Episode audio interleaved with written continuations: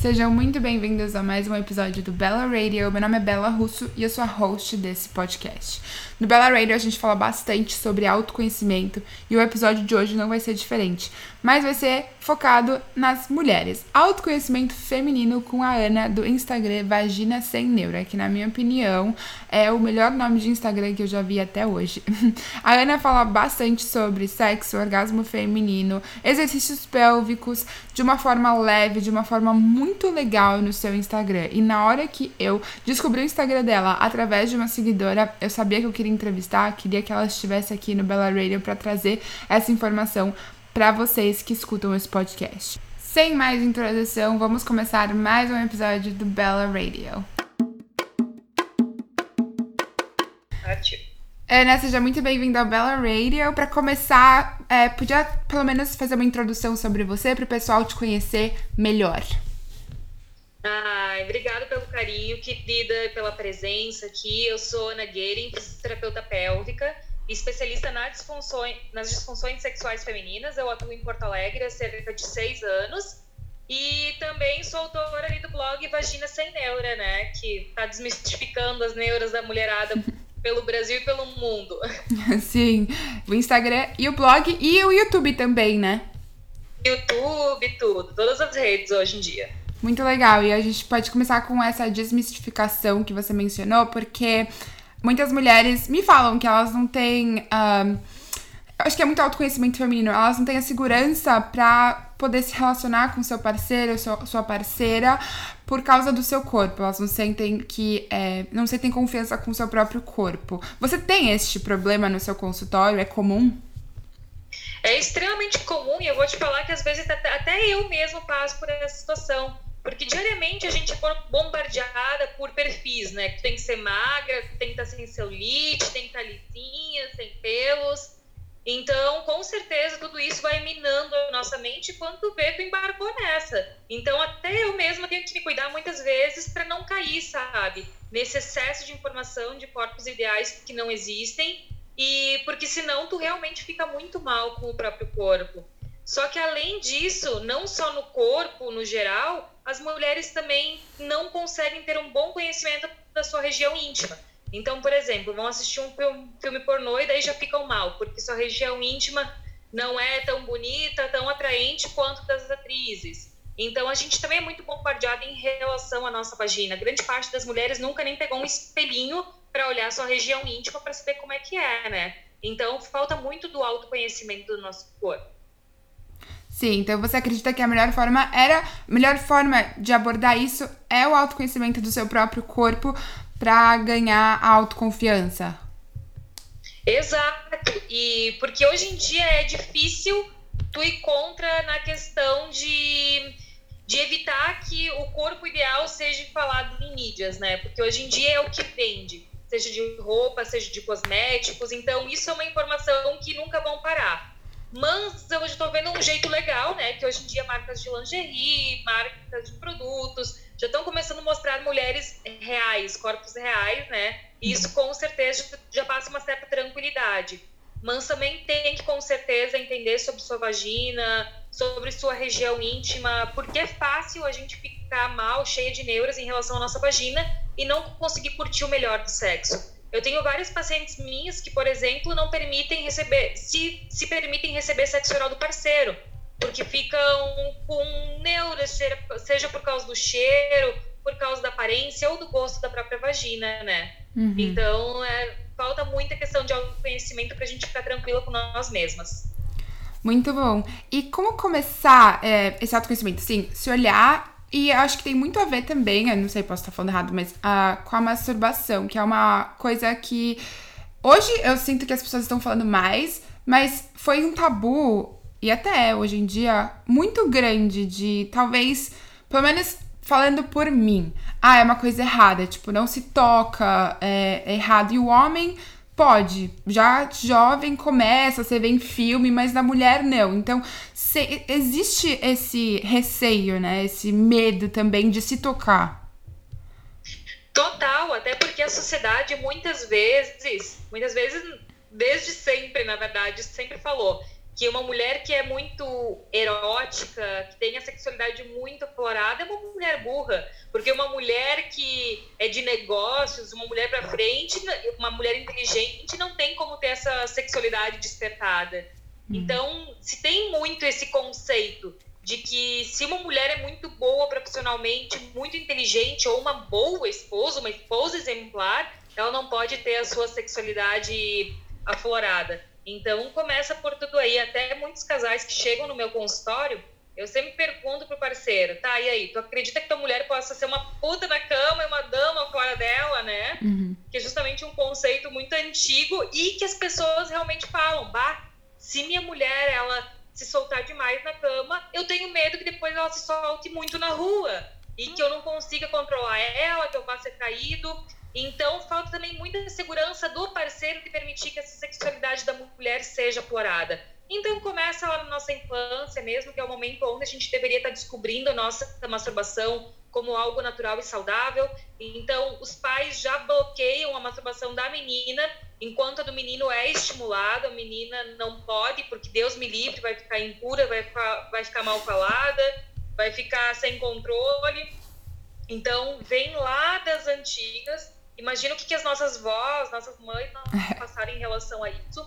Hoje em dia já está se falando mais abertamente, mas mesmo ainda, uh, mesmo assim ainda continua sendo um tabu. E eu acho que o que vem para ajudar em tudo isso é a questão da informação de qualidade. Porque hoje em dia, hoje em dia já tem muitos estudos comprovando que uma sexualidade bem resolvida libera grandes hormônios ali do bem-estar, da criatividade, do poder de tomada de decisão então, está diretamente relacionado com qualidade de vida a sexualidade da mulher também. Sim, eu até assisti um vídeo seu no YouTube, acho que foi o mais recente, que você fala que a mulher é tão, é, bom, é tão bom ela se conhecer, porque às vezes ela acha, ah, eu só vou ter prazer com um parceiro ou parceira. Mas não, ela pode muito bem, sozinha, ter esse prazer. Isso é muito importante. Nossa, fato! É. Fato, a mãe fica esperando ali na hora do sexo que o seu parceiro, que simplesmente o pênis vai causar prazer e orgasmo suficiente para ter uma noite realmente satisfatória. Só que não, a nossa cultura ela é muito fálica, que os homens ainda acreditam, e até as mulheres mesmo ainda acreditam que simplesmente pela penetração do pênis a gente vai conseguir ter orgasmos, orgasmos múltiplos, muito prazer. Só que não é bem assim. Se a mulher não se conhece, não se toca, não se masturba, não conhece seu clitóris, não se autoestimula o clitóris durante a relação sexual, dificilmente ela vai conseguir explorar o máximo de prazer que o corpo dela é possível de produzir, né? Uhum. Então tem que se conhecer, tem que se tocar antes de antes de se relacionar com outras pessoas. Eu já acho bem importante essa parte já está bem resolvida ali na adolescência. Entendi. Então tem que começar Cedo mesmo. E mesmo se você não começou cedo, pode começar agora com as informações que existem. Claro, com certeza. Tenho diversos pacientes minhas que chegam com 30, 40 anos no consultório e que estão agora começando a descobrir a masturbação, o prazer. Claro que quanto mais tempo passa, mais difícil é. Uhum. Porque uhum. se tu conhece desde a tua adolescência, então, desde as primeiras relações vão se tornar muito especiais, muito mais completas, né? Caso tu encontre parceiros ou parceiras legais nessa jornada, e até mesmo para conseguir ter prazer sozinha. Então, eu tenho pacientes minhas ali que estão com 30 anos, não transam há um, dois anos, e há um, dois anos não se masturbam, não se tocam. E como é que fica a vida no geral dessa pessoa? Porque a sexualidade ela é um dos pilares básicos da qualidade de vida, da saúde no geral. Então, se a sexualidade está mal resolvida, mal explorada, com certeza a pessoa não vai estar explorando o melhor da vida dela. Então, tem que explorar sim. E o quanto antes começar, melhor. Geralmente, a masturbação na mulher começa por volta dos 4 anos de idade, quando ocorreu o desfraude, quando está usando calcinha e tal. Só que geralmente nessa faixa etária os pais vão lá, recriminam, bate na mão, manda fechar a perna, diz que não pode. E aí muitas acabam se perdendo e vão redescobrir só lá na vida adulta. Mas o fluxo normal é começar a descobrir por volta dos 4 anos de idade, não se tem pensamentos eróticos em relação a isso, é só uma coceirinha boa que o corpo está produzindo. E aí, quando começa a chegar a adolescência, a menarca, né, que é a primeira menstruação, e começa a surgir o estrogênio no nosso corpo, a testosterona, aí a gente começa a ver o lado sexualizado do prazer da troca energética sexual, né, que pode ter com outra pessoa, seja por beijo, de masturbação, sexo oral, penetração mesmo, né. Então é super comum ter começado cedo mesmo, é o esperado do corpo. Entendi. E antes de falar sobre o pompoarismo, eu queria também perguntar sobre o anticoncepcional. O quanto ele pode atrapalhar na o nosso, a nossa relação sexual? E totalmente. Porque acontece, o anticoncepcional, ele não tem estrogênio natural, é um estrogênio sintético, e o estrogênio natural é quem garante uma boa lubrificação da vagina, uma boa resposta sexual e, e aliás, uma boa imunidade. A gente percebe até que mulheres que tomam anticoncepcional têm mais tendência até a adquirir o câncer de colo uterino, né, o HPV, porque a nossa imunidade fica reduzida. Então, até nas questões das DSTs, a gente fica mais prejudicada utilizando anticoncepcional.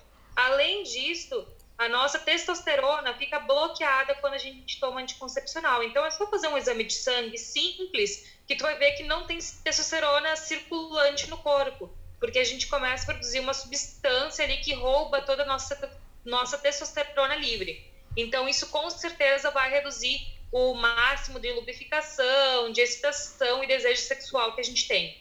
Claro, algumas mulheres vão se sentir até com uma melhor libido utilizando anticoncepcional, mas porque estão se sentindo protegidas porque antes tinham medo de engravidar. Então, quando tem muito medo de engravidar, isso hum. também pode reduzir o teu desejo sexual, porque tu vai querer evitar a todo custo que aquilo aconteça. E, mas aquelas mulheres também que têm cólicas menstruais fortes, uma endometriose, que não tem qualidade de vida, muitas vezes também vão ficar beneficiadas nesse sentido. Mas o anticoncepcional está diretamente relacionado com a baixa, né? De tanto de excitação, desejo, quanto lubrificação. E qual é o anticoncepcional que você, na sua opinião, é o mais indicado para que não prejudica, para não prejudicar a nossa saúde, nosso libido? Tá. Então, na verdade, anticoncepcional não existe melhor, né? Tudo que bloqueia a nossa ovulação, com certeza está reduzindo. Mas quando a gente fala em contracepção, com certeza as melhores dicas são a, o preservativo, né? uhum. né? Que o preservativo não vai atuar nos hormônios. E o meu favorito, com certeza, é o DIU de cobre, porque eu gosto sempre de associar dois métodos. Quando não quer engravidar mesmo, é bom estar tá usando um DIU de cobre com preservativo, um DIU de cobre com ejaculação, um coito interrompido, né? Apesar de todos esses métodos que são aprovados, né? DIU de cobre tem 99,9% de eficácia, igual uma pílula anticoncepcional. Então, hoje em dia, o DIU com certeza vem como melhor opção para as mulheres que não estão querendo engravidar e querem manter a libido em, em atividade.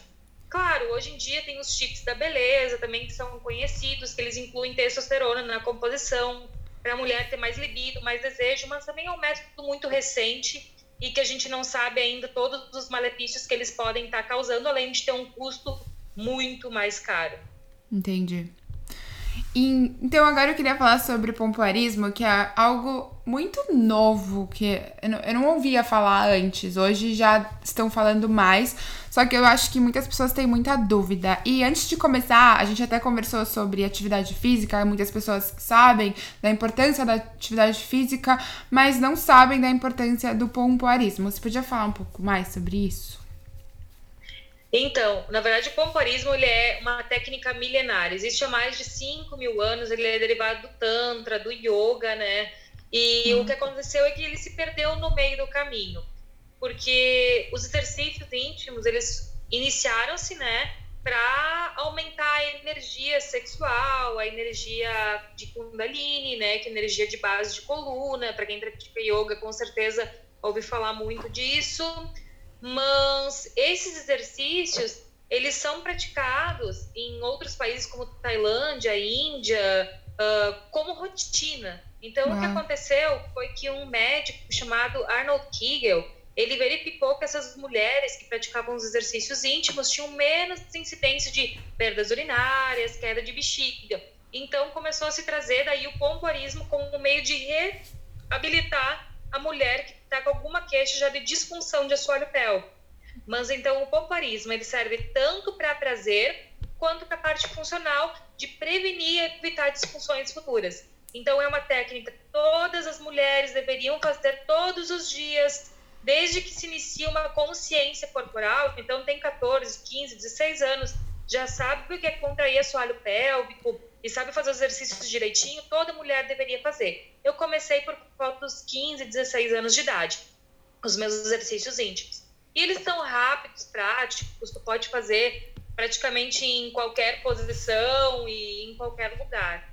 Eles são rápidos e não demora mais do que 10 minutinhos por dia, toda a sequência de exercício. E quando a gente tem uma musculatura íntima fortalecida, a gente consegue ter melhor ereção do clitóris, mais lubrificação, uh, evita a entrada de ar durante o sexo, aumenta a sensibilidade durante a penetração, além de, obviamente, os movimentos vaginais que a gente faz durante o sexo aumentarem o prazer do parceiro também, né? Então, uma coisa ruim que a gente ouve, né, de pompoarismo e que causa muito medo das mulheres é justamente porque muitas vezes o exercício é visto simplesmente como dar prazer para o parceiro e não se vê toda essa parte funcional que vem por trás também. Sim. E você tem um curso online de pompoarismo. Exato, eu botei esse curso ano passado, porque o ideal, na verdade, é avaliar o assoalho pélvico com fisioterapeuta especializada. Porque cada mulher vai ter uma musculatura com suas deficiências e seus objetivos a serem alcançados. Mas para as mulheres que não têm a possibilidade de encontrar uma fisioterapeuta pélvica na sua região, daí eu bolei esse curso online para poder ajudar. Porque grande parte dos cursos online que a gente ouve falar, eles são voltados para prazer de homem e manda fazer tipo mil contrações diárias. Ninguém aguenta fazer mil contrações diárias. Então é um curso bem rápido, prático, onde tu realmente o que importa, aprende o que importa ali sobre os exercícios íntimos para ter uma qualidade muscular boa, né? Muito interessante. Isso ajuda não só na relação sexual, mas na atividade física também, porque algumas pessoas falam que, por exemplo, estão pulando corda e às vezes fazem xixi enquanto estão pulando corda. Isso não é normal, isso é falta da eh, força muscular nessa região do corpo. Exato, e se, o exercício físico de impacto, seja corrida, seja pular corda, crossfit, funcional, pular, qualquer coisa assim que exija muito da musculatura, aumenta em cerca de 30% as chances de tu desenvolver alguma disfunção perineal. Seja ela perda urinária, queda de bexiga, incontinência de fatos e fezes. Só que o problema é que no momento que essa musculatura enfraquece, a parte sexual também é prejudicada. Então, hoje em dia, eu atendo muitas mulheres aqui no consultório, por volta ali dos 30 anos, que além de estarem apresentando perdas urinárias, por exemplo, quando pulam, também estão com a qualidade do orgasmo bem reduzida, porque esse músculo está perdendo em hipertrofia muscular. Então, tu malha o corpo inteiro, mas sua vagina não é cuidada. Então, é obrigatório a mulher que pratica exercício de impacto fazer exercício perineal também para ir para contrabalancear esse excesso, de, excesso de pressão no períneo. Que interessante isso. É muito importante as pessoas saberem, porque uh, não é muito falado. Não é nada falado. Nenhuma ginecologista vai chegar e falar para ti: olha, teu músculo tá fraco, tem que uhum. fortalecer. Sim. E uma, uma dúvida que eu tenho é que muitas pessoas, às vezes, uh, depende né, do, da relação com os pais, é, não tem informação sobre é, sexo. E como é que seria a melhor forma de você ter informação, uh, seja com um profissional? Qual é a melhor forma de você ter informação? Quando você tá naquela idade que está começando a se conhecer, você talvez tenha seu primeiro namorado, relação sexual, e você precisa de mais informação também para se cuidar, né? Para prevenir uh, qualquer doença ou uh, engravidar. Bom, existem ginecologistas para infância e adolescência. Então, nessa parte de contracepção, de cuidados, o ideal seria passar por uma ginecologista que esteja habituada a trabalhar com essa faixa etária. Com certeza é um profissional também já vai estar mais especializado para voltar a esse tipo de informação. Mas hoje em dia também existem livros de sexualidade. Até eu trabalho com uma sexóloga aqui na minha clínica, ela tem duas adolescentes e ela falou, Ana, quando as gurias começaram já a menstruar, eu já levei na ginecologista, deixei elas conversarem junto, deixei elas já irem sozinhas, a gente dá abertura, espaço para conversar, e tipo assim, já comprei livros para elas lerem e tá lá. Tipo assim, no momento que elas se sentirem necessidade, tá lá, e se quiserem conversar comigo, eu estou disponível. Então, é muito mais a questão dos pais se abrirem e falar, tipo, eu posso não saber todas as informações, mas eu posso te ajudar nessa descoberta para tu não errar ali nos passos que for dar. Então, eu acho bem interessante essa primeira consulta com o ginecologista e do adolescente ler material de qualidade. Eu me lembro lá nos meus 13, 14 anos, minha mãe comprava vários livrozinhos para mim também, e eu sempre gostei muito de ler sobre isso, acho super importante. Tem a sugestão de algum livro? Hoje em dia tem que chegar na livraria e ver o que, que tem de atualidade, porque os da minha época já mais de 15 anos, né? Acho que nem existem mais. Sim, entendi. Ah, muito legal. Muito obrigada, Ana. Tem alguma coisa mais que você gostaria de incluir? Olha, eu acho que é para as gurias mesmo se conhecerem, se tocarem, uh, sentirem o seu cheiro, o seu gosto, verem sua anatomia, até para saber quando algo não está errado. A maioria das mulheres não sabe identificar como está seu próprio muco. Grande parte das DSTs elas não, são assintomáticas, até gonorreia, clamídia, são doenças bem importantes que podem causar esterilidade, doenças pélvicas. Uh, as mulheres não fazem exames, não checam, então é de extrema importância, sim, pedir para ginecologista exames completos nesse sentido e comecem a conhecer sua musculatura, leiam mais sobre exercícios de Kegel, de pompoarismo, porque isso faz parte ali do, do fortalecimento do assoalho pélvico e são exercícios que a gente tem que levar para o resto da vida porque são de extrema importância. Muito legal. E seguir você nas redes sociais também, porque muitos dos seus posts uh, falam bastante sobre isso, são informações muito boas. Ah, que ótimo, é isso mesmo. Só seguir lá na página, tem site, tem YouTube, então a gente está em todos os canais aí para poder passar o máximo de informação de qualidade para vocês. Muito obrigada, Ana. Imagina, querida, eu que agradeço e espero que todas uh, tenham se interessado ali pelos exercícios íntimos e consigam melhorar a sua qualidade de vida íntima, porque com certeza vale muito a pena ir atrás disso e começar a introduzir nos hábitos diários de vida. Espero que vocês tenham gostado bastante desse episódio. Todas as informações sobre o trabalho da Ana, onde encontrá-la, vão estar na descrição. E até o próximo episódio do Bella Radio.